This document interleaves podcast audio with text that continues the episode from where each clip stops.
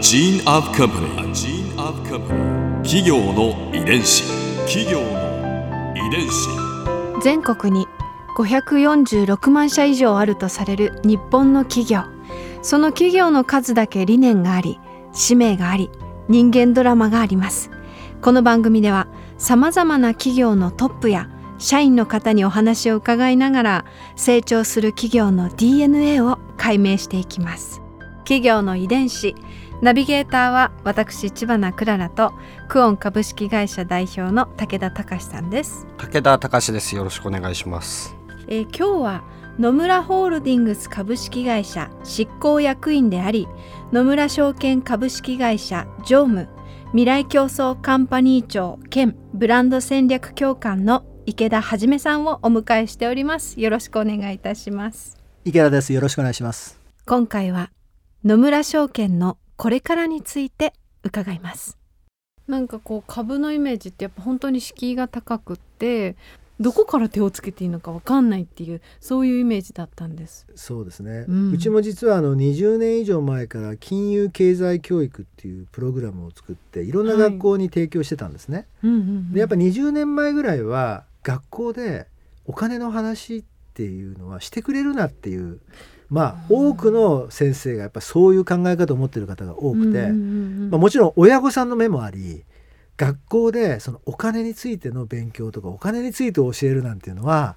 ちょっとやめてほしいと、うん。まあそういう感じだったんですね今全然違います。だかうんら本当に多分生きていく上においてそういうことをまあ知識として持っておくたしなみとして知っておくっていうことがすごくやっぱり自分の人生において結構大事なんだっていうことを多くの人たちがなんとなく気づき始めてると思うんですね。だ昔は金利がものすごい高くて預金とか貯金をしていると 5%6% ついてた時代はあえてその資産運用って考える必要もなかったですし、うんうん。年金であるとかそういうものもまあきちっともらえる額が決まっていてそういうもので全部なんていうんですか自分でそう自助努力をしなくてもそういうことでちゃんとあの生活とねバランスしてると、こういう時代は別に自分で学ぶ人ってあんまりなかったのかもしれないんですが、うんうん。これからはまさにそういうことをちゃんと勉強されてる方とそうでない方の、まあ、差が、まあ、つくっていう時代になりつつあって でそれはそんなに別に難しいことでもないんですよ。だから、はい。まずは、まあ、僕よく例えで使うんですけど、ええ。まあ、フランス料理がお好きかお好きじゃないかは、まあ、置いといてはい。テーブルマナーとしてそういうものが、えーどういう使い方なんだっていうことを身につけておくとはい。そういう場が突然現れる可能性あるわけですね。はい。そうした時にちゃんとそのテーブルマナーを知っとくと、まあ、非常に心地の良い時間をフランス料理の前でまあできるっていうある意味あうん。そういううたしなみのようにそのなっていったらいいんじゃないかなと思ってまして。あナイフを使うように FX を。まあそういうとちょっとはね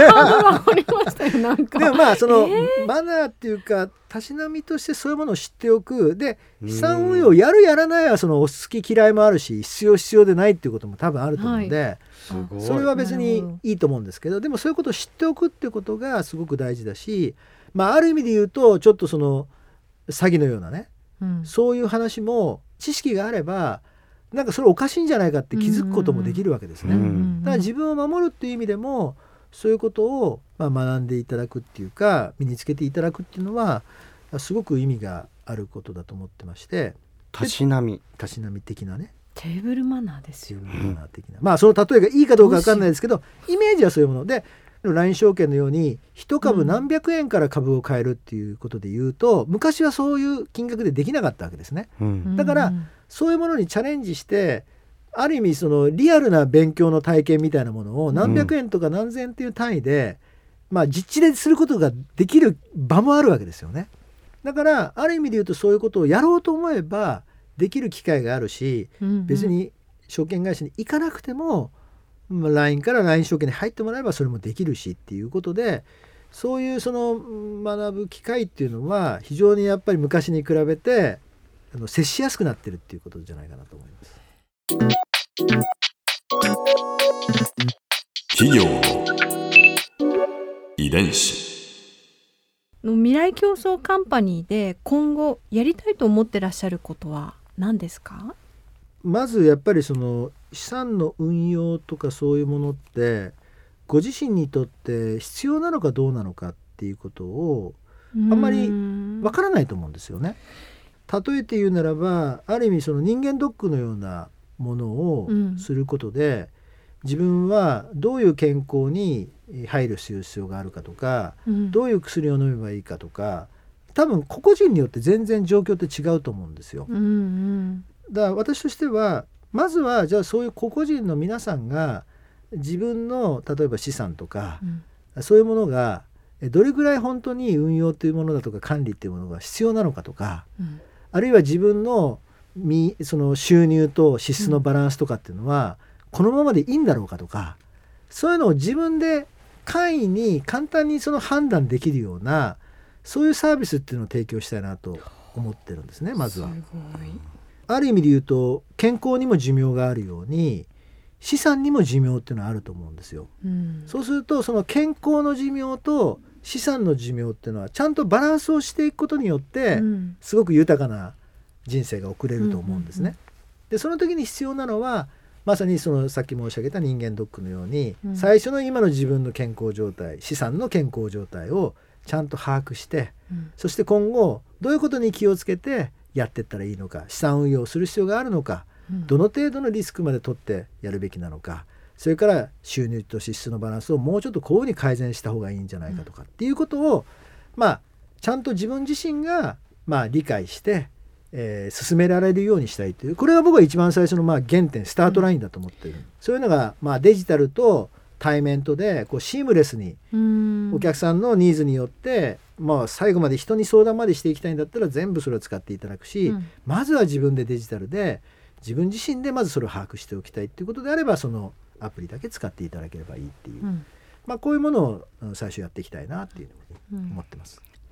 これはいつも伺ってる質問なんですけれども、100年後の未来野村証券はどんな企業になっていると思いますか？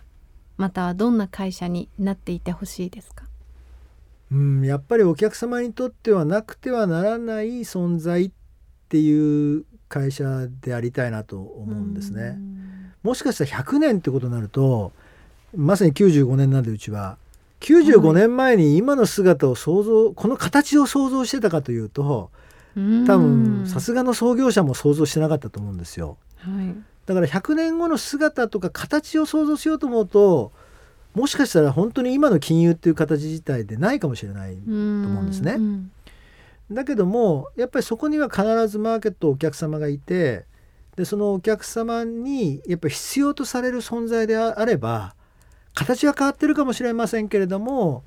えー我々のその DNA とか我々自体はまあ残ってるんじゃないかなと。でその100年後の時に名前がどうかっていうのはちょっと分かりませんけれどもまあ少なくともその DNA みたいなものが、えー残り続けていたいなというふうに思います。ここで Clara's Viewpoint 今回池田さんのお話の中で私が印象に残ったのはもうこれです。胸に深く深く突き刺さりました。金融や資産お金の知識はテーブルマナー。もうこのテーブルマナーを今持ち合わせてない自分が本当に恥ずかしいんですけれどいや勉強しなきゃいけないなって改めて思いましたね。自分の人生をより豊かにしてもらうためにも本当に基礎的なところとしてお金って何なんだろうっていうところから学ぶことが大切なんだなともう初心者の私はですね 身につまされたような思いがいたします。企業遺伝子。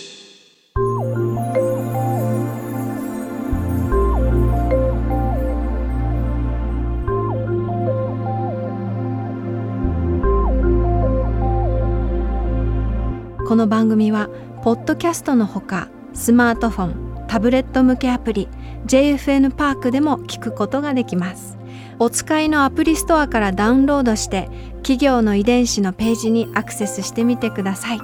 それでは来週もまたお会いしましょう。企業の遺伝子ナビゲーターは私千葉なクララとクオン株式会社代表の武田隆でした。